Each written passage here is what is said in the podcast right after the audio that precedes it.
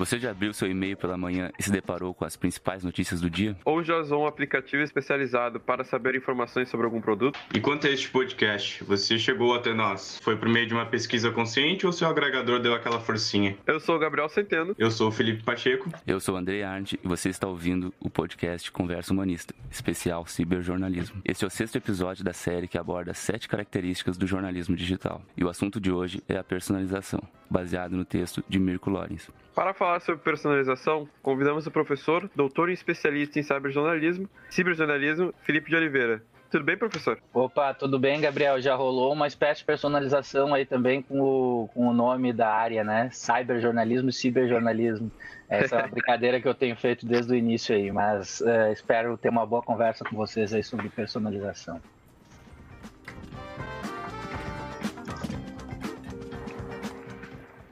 Professor, Pode nos explicar como é o conceito de personalização dentro do ciberjornalismo e como nós, como consumidores de mídia, podemos identificar o uso dessa personalização nos veículos jornalísticos? Ótima pergunta, Gabriel. E inclusive me permite fazer a brincadeira que eu tenho feito em todos os é, episódios, porque de fato as primeiras perguntas têm sido perguntas de um milhão de dólares, né? Se eu pudesse definir personalização em uma resposta breve, é, eu provavelmente descobriria a mágica de, da reprodução do ouro. Mas com perdão da brincadeira, a pergunta é boa mesmo. Acho que ela nos estimula a abrir é, o, a conversa pelo que é mais importante, quer dizer, uma definição rápida e breve de personalização. O que, que o verbo personalizar quer dizer? Quer dizer produzir um conteúdo específico com as características que uma pessoa ou um conjunto de pessoas é, gosta ou vai consumir ou está mais afeita para consumir. Como é que hoje essa característica atua no ciberjornalismo? A gente vai falar ao longo do episódio, certamente, sobre agência de algoritmos, sobre conteúdos que é, personalizam automaticamente por meio de algoritmos, e aí a gente poderia falar do Spotify, do Netflix, YouTube, enfim, essas plataformas todas de consumo de conteúdo digital. Mas do ponto de vista do jornalismo, para tentar ser breve nessa primeira resposta, a gente está falando de um jornalismo que produz informação de acordo com aquilo que um determinado público quer. Ou seja, informação personalizada para este determinado público. A gente poderia pensar desde os jornais segmentados, revistas segmentadas, sites de notícias segmentados, e aí eu citaria como exemplo o site da revista Auto Esporte, do Grupo Globo, que é um site que é, uh, reúne informações sobre veículos automotores, tanto quanto poderia citar a própria revista Quatro Rodas, que é até mais tradicional do que Auto Esporte e que também tem o seu site.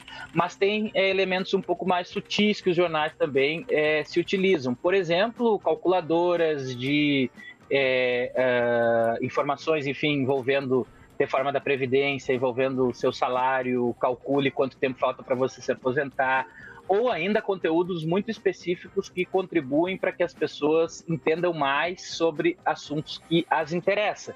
E aí eu diria é, que os cadernos especializados dos impressos já eram um exemplo, mas ainda mais é, por meio do digital, porque o digital também permite reconhecer melhor essa audiência, né?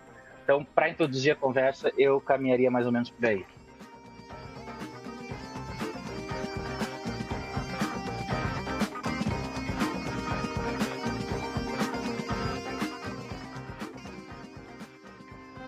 Eu ia trazer justamente essa, essa questão do, do jornalismo impresso também ter já características de personalização, porque não é uma coisa exclusiva né, do jornalismo da internet. Já tinha, por exemplo, a revista Quatro Rodas, como o professor mencionou, e também a revista de esportes mesmo, tipo Placar e tal. E então, ao longo do texto, o autor vai dividir as características da personalização em seis graus. E uma dessas características, ela se relaciona com a criação de conteúdos para diferentes dispositivos por exemplo, celulares e tablets. Segundo uma pesquisa da Reuters, que é uma agência de notícias britânica, em 2019, 77% do acesso às notícias online foi realizado através dos smartphones. Então, professor Felipe, o que eu quero saber, partindo dessa ideia, partindo dessa lógica da mobile first, de que as empresas de comunicação elas têm dado prioridade para dispositivos móveis, por exemplo, o celular mesmo.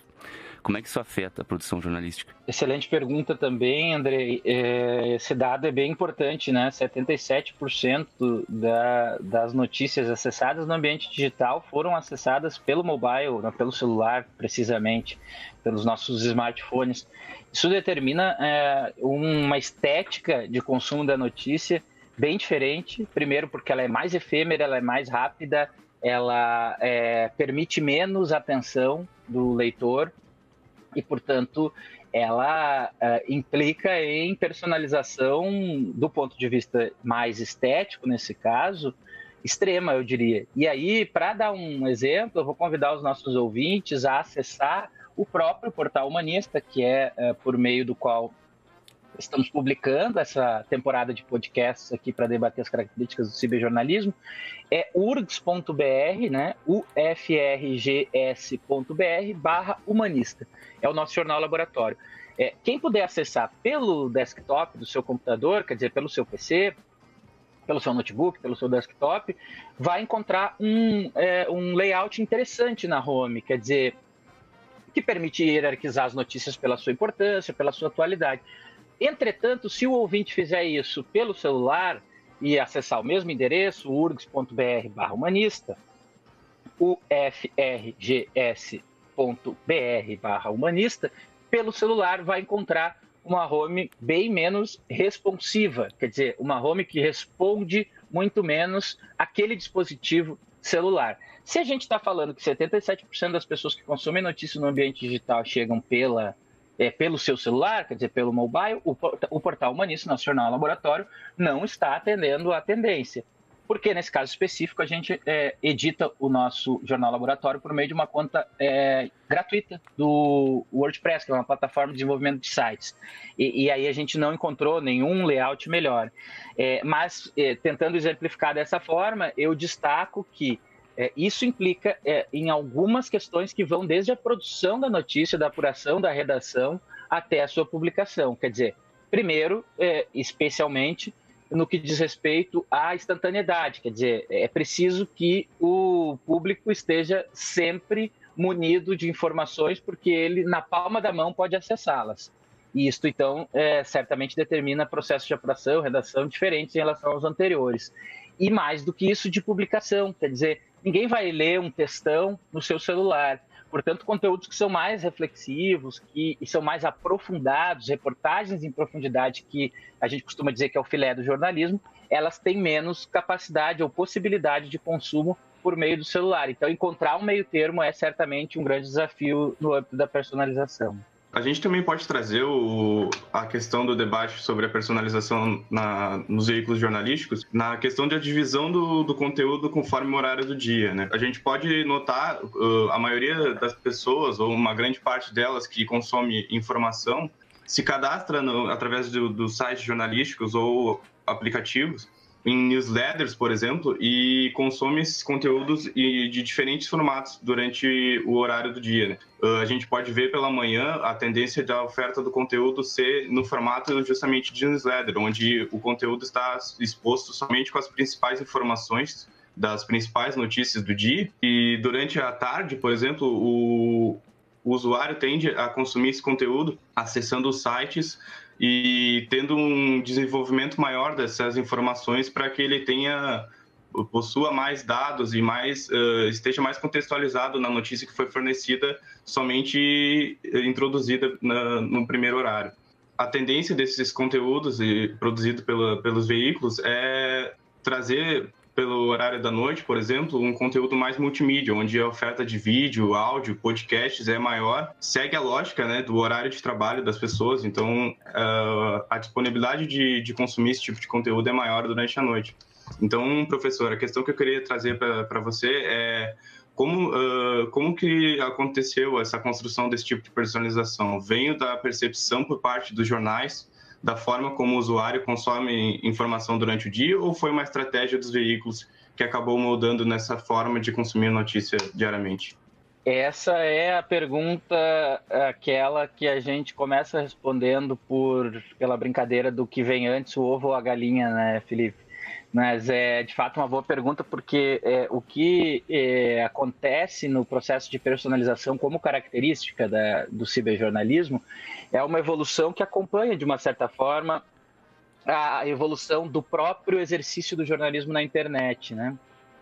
É, na disciplina de ciberjornalismo 1, quando a gente trabalha teorias e história do jornalismo na internet, a primeira parte dela é justamente dedicada uma parte da primeira parte, a entender esse processo de evolução. Então vamos pensar o seguinte: quando os jornais vão para a internet, ainda na década de 90, sobretudo ali na metade da década de 90, eles vão para a internet a partir do que uma colega, infelizmente já falecida e muito querida, que chama Luciana Melnichuk, que a nossa querida Lu chamou na sua tese de doutorado, de fase da transposição. O que, que seria a fase da transposição? Os jornais simplesmente é, transpunham aquilo que é, era o jornal, a edição impressa, né, o PDF, é, vamos, vamos visualizar assim, da é, edição impressa, eles transpunham para o, o, digital. Isso implicava, basicamente, em ter um único deadline ao longo do dia, também no é, site do jornal, na medida em que era primeiro horário da manhã, quando o jornal ia para. Quando o PDF era subido né, no site do jornal, e eventualmente uma ou outra notícia era desdobrada na própria interface do site, mas era a própria notícia do jornal. Quando os jornais avançam para a é, segunda etapa, é, de acordo com a professora Luciana Melnichuk, é, eles vão para a etapa da metáfora. Na etapa da metáfora, os processos do jornalismo impresso eles são a base para o jornalismo que está sendo produzido na internet para a internet. Entretanto, eles já contam com deadlines mais é, diversos, eu diria, ao longo do dia além daquele primeiro da manhã, tem um segundo ao longo do, do ali do entorno do meio-dia e um terceiro no final do dia. Isso já vai mais ou menos indo ao encontro do relato que tu fizeste, Felipe, de conteúdos que são oferecidos no início da manhã para as pessoas se situarem, ao longo da tarde com um pouco mais de contextualização e finalmente no final do dia quando as pessoas estão em casa conteúdos mais elaborados, como podcasts ou qualquer coisa assim. E aí, no terceiro, na terceira etapa, então, da evolução, quando o web é a etapa do próprio web jornalismo, quando as possibilidades e as características da internet já estão sendo mais exploradas, os deadlines passam a ser contínuos. E aí, hoje, a gente vive, de alguma forma, um momento de transição, eu diria, que é o um momento em que o que tem determinado o, o, a oferta desses conteúdos ao longo do dia são os melhores períodos de distribuição nas redes sociais digitais. O que não está no texto que está dando base à nossa conversa, porque o texto é anterior à consolidação das redes sociais digitais, mas é, vocês certamente já ouviram, estudantes de jornalismo que são, em diversas disciplinas e ambientes de trabalho, a ideia de que é preciso postar os conteúdos nas redes digitais nos horários de maior engajamento ou qualquer coisa assim. Para finalizar a resposta e não fugir da, é, da pergunta, Felipe, me parece que é, o que há é, primeiro, uma tentativa dos jornais, quando se dão conta da importância da internet, de alcançar um público que estava sendo perdido pelo jornal impresso. Há uma tentativa de compreensão dos jornais sobre as lógicas de consumo desse público, e essas lógicas certamente determinam publicações é, em diferentes horários ao longo do dia. Mas há também, claro, de se considerar que diferentes publicações ao longo do dia, ou seja, a oferta também determina a demanda. Por isso a brincadeira no início da pergunta sobre o que vem antes, o ovo ou a galinha. Né? Eu diria que é mais estratégia dos jornais e compreensão dos jornais sobre a lógica de consumo das pessoas do que a própria lógica de consumo determinando conteúdos e, e horários de publicação. Mas isso também ocorre, certamente. Professor, Cada vez mais a gente vê sites com páginas e infográficos é, interativos que oferecem um serviço de auxílio à decisão aos usuários, como a calculadora da nota do SISU, que foi elaborada pela GaúchoZH no ano passado. E esses infográficos eles se moldam às preferências e necessidades dos usuários. É, como os veículos jornalísticos podem usar esses recursos para produzir um valor informacional ao público? É, então, Gabriel, essa pergunta ela me permite falar um pouco sobre é, outra questão que para mim é muito importante na personalização, que diz respeito à sua é, possibilidade de é, recuperar um público que deixou de conferir legitimidade, credibilidade ao jornalismo, né? Por uma série de razões, eu nas minhas pesquisas envolvendo ambiente digital é, tenho pesquisado nos últimos anos a crise do jornalismo, justamente a, a uma crise que, na minha avaliação, é inédita, diferentemente de outras que já houve na história do jornalismo. Mas por que, que ela é inédita? Justamente porque o jornalismo perde o poder de intermediação no espaço digital, as pessoas passam a contar é, com outras possibilidades de consumo de informação. Não informação jornalística necessariamente, mas consumo de informação. Então, a ideia de uma personalização que contribua para que as pessoas tomem decisões nas suas vidas, que na verdade sempre permeou o jornalismo também, desde o impresso, a gente não está reinventando a roda, quer dizer, as pessoas antes também liam cadernos especializados em carros para decidir qual carro comprar. Elas também liam cadernos de impresso especializados em turismo para saber para qual destino viajar. Agora, o que acontece é uma junção, e tu muito bem apontaste isso, Gabriel, da característica da interatividade com a característica da personalização. Então, quando eu posso, por exemplo, ir a um gráfico que, que envolva o último censo do IBGE, que deveria ter ocorrido esse ano de 2020, foi jogado para 2020, esteve em cheque pra, também para 2020, mas me parece que a última informação é que ele está confirmado. Deve acontecer em 2021. O censo do IBGE ele produz uma série de dados sobre a população brasileira, sobre informações demográficas, informações socioeconômicas, até mesmo políticas e, e sociais. Bom, é, eu vou produzir uma reportagem que vai dar conta de reportar o resultado do, de todo o censo do IBGE que será produzido em 2021. Certamente eu deverei é, recorrer à é, é personalização para oferecer a possibilidade de diferentes públicos é, consumirem os dados que mais os interessa a partir de todos aqueles dados que o IBGE produziu. O teu exemplo foi um bom exemplo por exemplo, dos infográficos é, na forma mais genérica como tu o fizeste, mas ainda mais o da calculadora do SISU, né? Porque o que é que, de alguma forma, os jornais me oferecem, nesse caso foi o exemplo de Gaúcha ZH, é a possibilidade de eu saber é, em que universidade eu posso estudar de acordo com o meu desempenho no Enem, se eu não estou equivocado. Veja o quanto isso importa na vida das pessoas que estão prestando o Enem, né? Ou ainda a calculadora da reforma da Previdência, quando ela estava em debate, eu, se não me engano, a Folha de São Paulo é, produziu uma calculadora que permitia ao leitor calcular quanto tempo a mais ele levaria para se aposentar se ele esperasse para pedir aposentadoria depois da reforma. Isso no caso daqueles que tinham direito já para pedir aposentadoria, claro. A calculadora também funcionava para eu, que tenho ainda uh, pelo menos dois terços da minha carreira, eu diria, para cumprir até é, me aposentar, também permitia que eu soubesse quanto eu, antes da reforma, levaria para me aposentar e quanto eu levaria depois da reforma, que no fim foi aprovada e, portanto, são as regras vigentes hoje.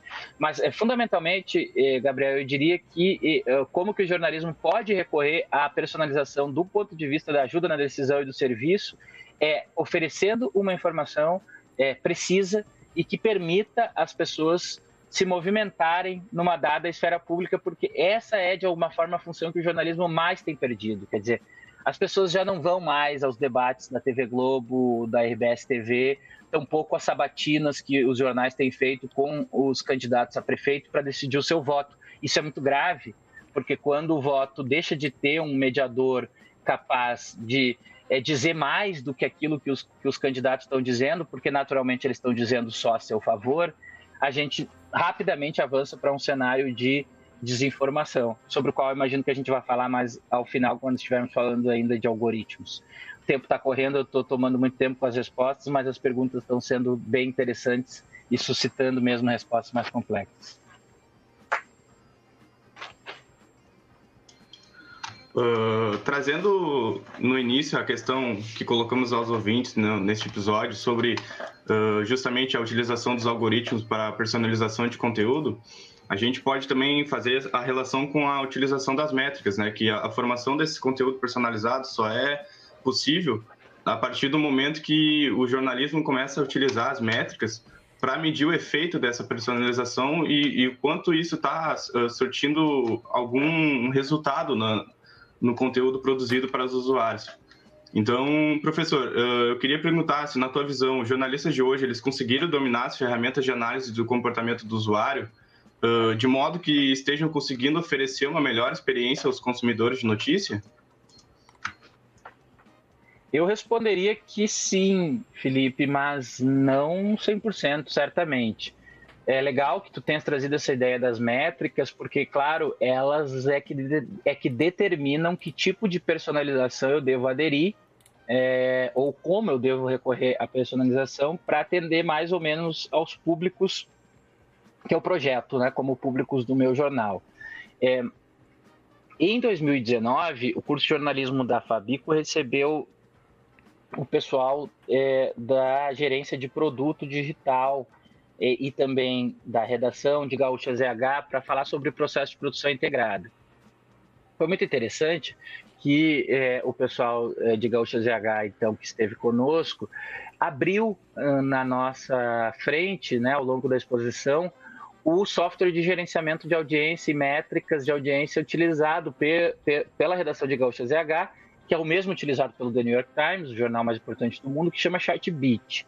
Ele é um programa que permite saber exatamente quantas pessoas estão lendo, até que ponto da minha reportagem. Quer dizer, eu consigo saber que 80% das pessoas não avançam para além do segundo parágrafo, por conta de que não rolam naturalmente a tela até chegar no último. Eu consigo saber quantas pessoas vão até o último parágrafo. Eu consigo saber quanto tempo as pessoas ficam na minha reportagem. E aí, uma outra, é, um outro índice de métrica já quase arcaico, né, no sentido de que é dos primeiros a, a ser considerado, que é o, o, clique no link, né? Eu lembro que uma das profissionais que estiveram conosco no ano passado dizia, é, por exemplo, tem hiperlink em Jair Bolsonaro.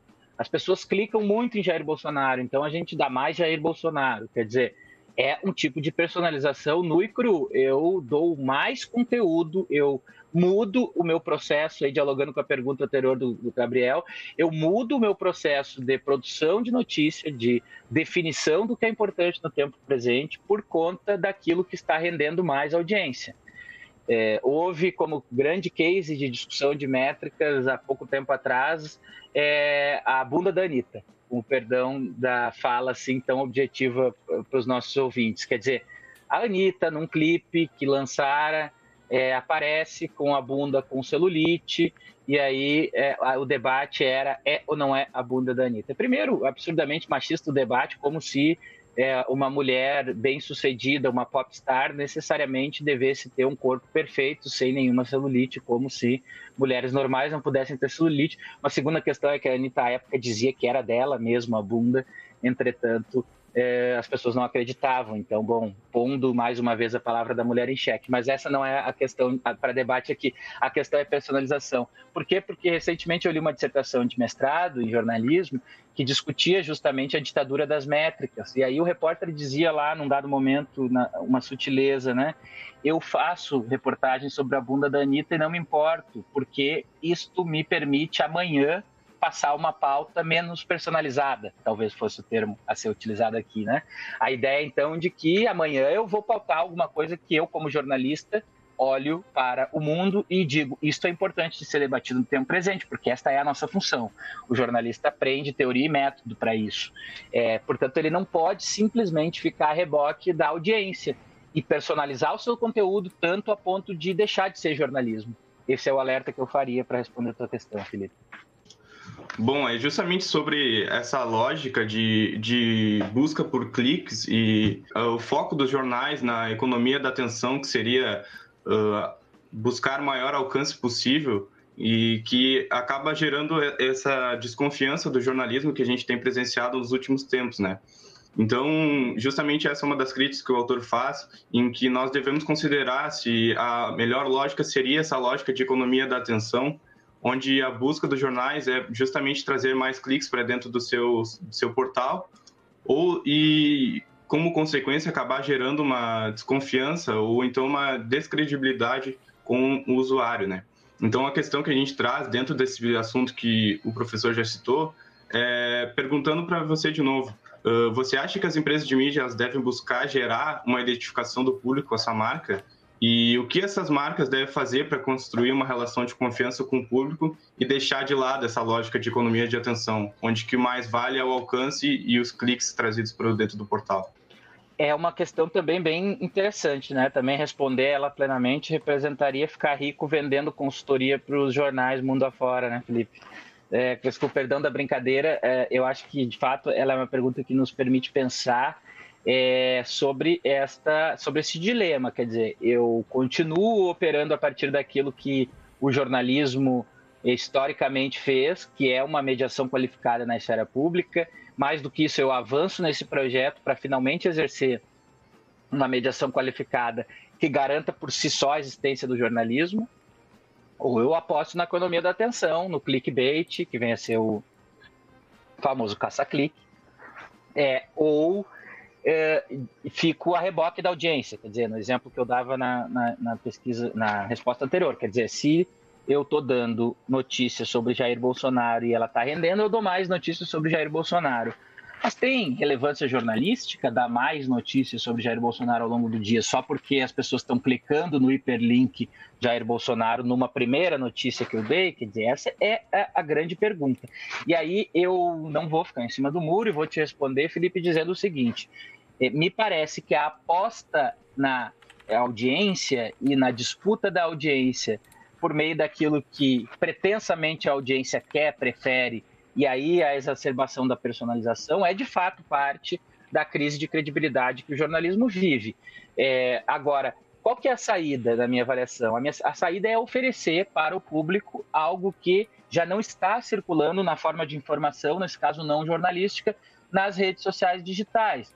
Então, bom, se as pessoas já estão falando é, é, abundantemente sobre é, a privatização do SUS, e aí não é o exemplo mais, dos, mais, dos mais clássicos, porque foi o tema da semana, mas foi um tema que, ao mesmo tempo em que teve interesse e, nesse sentido, gerou audiência, é um tema de fato importante. Discutir modelo de saúde pública ou não pública, concessões, parcerias é, é, com a iniciativa público-privada para concessão de unidade básica de saúde. É, temas é, todos debatidos no âmbito de um decreto que o governo liberou nessa semana, semana é, que termina em 30 de outubro, dia que estamos gravando esse episódio. É, bom, é claro que se as pessoas estão interessadas no tema da privatização do SUS, o que é que eu preciso oferecer a elas? Contextualização eu preciso explicar para elas o que, que representa o decreto que falava lá em parcerias com a iniciativa para estudos, para parceria com a iniciativa privada, para concessão, administração das unidades básicas de saúde, o governo tentando dizer que não era privatização, a oposição dizendo que era. Quer dizer, o que, que espera-se aí? Que o jornal é, exerça uma função de mediação entre é, o governo, que diz que não é privatização, a oposição que diz que é. Então, o que, que é? Quem é que vai responder o que é? Em princípio, quem vai responder é o jornalista, mas ele vai responder independentemente de qual seja a preferência política majoritária do seu público. Se eu trabalho num jornal cuja maioria dos meus é, leitores é de direita e apoia o governo federal, por exemplo, isto não implica em dizer que eu terei de simplesmente aderir à versão do governo para é, encontrar mais leitores porque aí eu deixo de exercer minha função. Ao mesmo tempo, se o meu, minha, meu público é majoritariamente composto por pessoas de esquerda e que são contrárias ao governo, eu também não posso simplesmente aderir a uma ideia de que é mesmo privatização, se os fatos não estiverem me dizendo isso. E isso é o que vai determinar, na minha avaliação, uma recuperação da credibilidade, da legitimidade do jornalismo, quando ele for capaz de oferecer, repito, informação para além daquilo que está é, nas redes, circulando livremente. Então, bom, a personalização é importante? É, mas ela não pode ser exagerada, porque se ela for exagerada, ela vai mais contribuir para a formação de bolhas e produzir desinformação do que contribuir para o contrário, para a elucidação das questões na esfera pública.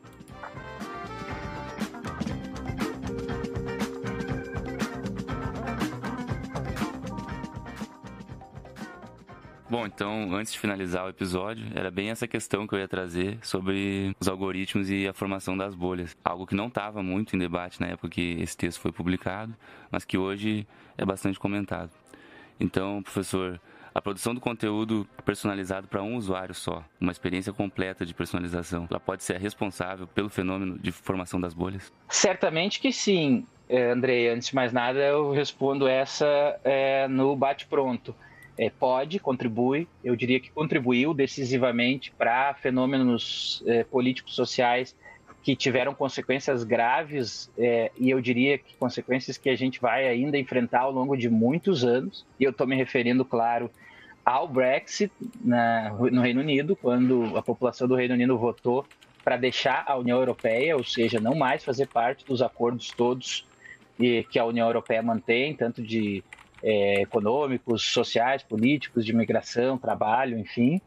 É, e isto vai implicar certamente em consequências por muito tempo e consequências que podem ser é, muito ruins para a humanidade, tanto quanto a, o, o país mais importante na geopolítica mundial ocidental, que é os Estados Unidos, elegeu um presidente da República, Donald Trump. Agora estamos de novo às vésperas da eleição, quando Trump tenta se reeleger. Mas elegeu um presidente da República também com um cenário de é, desinformação, fake news, pós-verdade. O que, que tem de comum nesses dois casos? Cambridge Analytica que certamente o nosso ouvinte que eh, acompanha os temas que envolvem comunicação, jornalismo e política já ouviu falar. É, a Cambridge Analytica era uma consultoria de dados que prestou consultoria para a, a, a opção por deixar o Brexit no Reino Unido e para a candidatura de Donald Trump em 2016 nos Estados Unidos. E o que é que ela fazia? Ela roubava, literalmente, e depois isso foi descoberto, é, e, portanto, é, ao ser descoberto, a Cambridge Analytica deixou de existir, mas ela roubava dados dos nossos perfis de redes sociais. O próprio Facebook esteve envolvido é, nessa, nessa situação. O Mark Zuckerberg, vocês sabem, dono do Facebook, esteve no Senado Federal dos Estados Unidos para dar explicações, logo depois das eleições de 2016, enfim. Mas a Cambridge Analytica ela roubava os nossos dados para personalizar conteúdos, mas aí não conteúdos honestos ou verdadeiros. Ela, ela também fazia isso, também personalizava conteúdos verdadeiros e honestos, mas ela também permitia que diferentes agentes produzissem fake news, ou seja, informações falsas para atender aos nossos, às nossas preferências psicológicas, afetivas, cognitivas, enfim. É, então, eu estou dizendo o seguinte, que a personalização exacerbada, Andrei, que não é exatamente a tua pergunta, mas a, a personalização exacerbada, ela certamente contribui para que as pessoas consumam só aquilo que gostam, consumam só aquilo que, de alguma forma, contempla as suas convicções políticas, sociais, econômicas, e com isso deixem de saber o que está acontecendo para além das suas próprias bolhas. Isso tem duas é, repercussões definitivas. Primeiro, de as pessoas reafirmarem as suas verdades em detrimento do que está acontecendo no mundo, porque em geral elas nem sabem o que está acontecendo no mundo. E segundo, é, é, produz rapidamente a ideia de que vivemos em pensamento único. E isso tem acontecido nessas eleições, eu vou dizer para vocês, é, para mim particularmente. Eu é, não tenho por que não revelar as minhas preferências políticas e sociais, eu sou um cidadão que adere ao progressismo, eu olho é, para partidos políticos de esquerda, sempre como o, os partidos que, em geral, oferecem as, as melhores propostas para atender ao que eu entendo por sociedade. Os meus feeds, em geral, não têm tido nenhum tipo de propaganda política de candidatos de direita. Eu não tenho visto nenhum amigo comentar que vai votar em candidatos de direita, porque, primeiro, em geral, eu tenho poucos. Em geral, os meus amigos estão mais circunscritos a esse círculo da esquerda e de uma visão mais progressista de sociedade. Mas é evidente que eu tenho amigos de outras matrizes políticas e simplesmente não tenho visto. Então, não é só o fato de que a, a, a minha, o meu círculo de amizades e de familiares, enfim, é mais composto por pessoas de esquerda. É também o fato de que as pessoas de direita não são indexadas nos meus, é, nos meus feeds de notícias, nos meus é, perfis de redes sociais. O que implica em dizer que eu devo chegar ao dia 15 de novembro é, imaginando que finalmente a esquerda vai dominar o mundo e vai vencer a todas as eleições de prefeituras Brasil afora não é a tendência, é o contrário disso. Nós vivemos um momento em que a direita tem, eh, em geral, vencido mais eleições nos últimos anos do que a esquerda no Brasil. E vejam, é claro que eu estou fazendo aqui uma caricatura, eu, eu compreendo isso, inclusive, porque estudo isso. Agora, no geral, a população não compreende isso e não estuda isso, ela se dedica a fazer outras coisas das suas vidas. Não vão ficar tentando entender a agência de algoritmo e como que, se, eh, como que ocorre a personalização uh, como característica do ciberjornalismo. E, bom, isso determina que, eventualmente, as pessoas é, é, reforcem o seu voto ou à direita ou à esquerda, porque elas entendem que é quem vai ganhar mesmo, né? Enfim, então, é, agora, é uma caixa preta. Se a gente quisesse pensar o futuro da personalização, é uma, os algoritmos são uma caixa preta, que os jornais não são capazes de entender exatamente como atuam, o que tem, inclusive, produzido crises que são também de modelo de negócio, que são também econômicas e de sustentação dos jornais. Porque se eles precisam de audiência e precisam personalizar conteúdo para suas determinadas audiências, eles também precisam entender como que os veículos, eh, como que as redes sociais, desculpe, distribuem eh, conteúdo para esses públicos, de modo que esses jornais consigam chegar a esses públicos. E como eles não sabem, como as caixas, as caixas pretas dos algoritmos em geral são guardadas as, as sete chaves pelo grupo Facebook ou pelo grupo Google, por exemplo, para a gente citar dois dos mais importantes, é, hoje eu não consigo responder exatamente se é um, uma personalização, é, Andrei, para uma única pessoa seria si, simplesmente a exacerbação da personalização ou uma saída. Agora, o que eu posso garantir é que é preciso pensar a personalização a partir também de uma ideia de território. E aí eu finalizaria com isso. Eu tenho pensado muito nisso nos últimos tempos, quer dizer, se as pessoas é, vivem no seu território, no seu bairro, na sua vila, na sua cidade, é o lugar onde elas produzem referências sobre o que é verdade. E não por acaso o próprio grupo do Facebook, o WhatsApp da família é também um lugar de confirmação de verdade, porque é o meu tio falando, é o meu primo falando, é a minha tia advogada, é, são pessoas que eu conheço, com quem eu convivo. Portanto, eu tenho apostado é, em geolocalização, por exemplo, para distribuição de conteúdo jornalístico personalizado. É, eu, o, o, o, o, meu jornal, ele se dá conta que o Andrei está agora na Cidade Baixa, em Porto Alegre, que ele frequenta a Cidade Baixa, provavelmente ele trabalha, porque ele fica sempre oito horas por dia, de segunda a sexta, na Cidade Baixa, e de repente aconteceu um acidente grave de trânsito a quatro, cinco quadras do é, é, local de trabalho do Andrei. E aí eu vou então avisar ao Andrei, por meio do aplicativo que ele tem no seu celular, ou por meio da newsletter do meu jornal, vou contar para ele dessa notícia. Não precisa ser só uma notícia trágica, pode ser eventualmente é, uma nova loja de produtos vintage, que é a preferência do Andrei, que está sendo lançada é, na região pela primeira vez na história do Brasil. O Brasil conta com uma grande rede de lojas, enfim, é o que acontece muito no jornalismo mais comercial e empresarial. É, essas estratégias elas, elas, são bem interessantes, quer dizer, pensar a geolocalização, pensar conteúdo personalizado a partir do território e do lugar de vivência das pessoas pode ser uma alternativa que vá tanto contribuir para que o jornalismo exerça a função que ele deve exercer na sociedade, quanto contribuir para que ele continue existindo. Então, essa foi a nossa conversa com o professor Felipe de Oliveira sobre personalização no ciberjornalismo. Esse episódio foi baseado no texto Personalização, Análise aos 6 Graus, do jornalista alemão Mirko Lorenz, e é o sexto capítulo do livro Web Jornalismo, Sete Características que Marcam a Diferença, organizado pelo pesquisador português João Canavilhas. Eu agradeço aos ouvintes por terem acompanhado o episódio até aqui e agradeço ao nosso convidado, o professor Felipe Oliveira. Eu é que agradeço a oportunidade de estar conversando com vocês, Gabriel, Felipe, Andrei. Foi uma excelente conversa sobre personalização. Tenho certeza que quem nos ouviu até aqui sai sabendo um pouquinho mais sobre o que é personalização como uma das sete características do ciberjornalismo. Até a próxima. Até a próxima. Então tá, muito obrigado audiência de todos e até a próxima Conversa Humanista. Obrigado a todos que escutaram, obrigado a presença do professor e até o próximo episódio.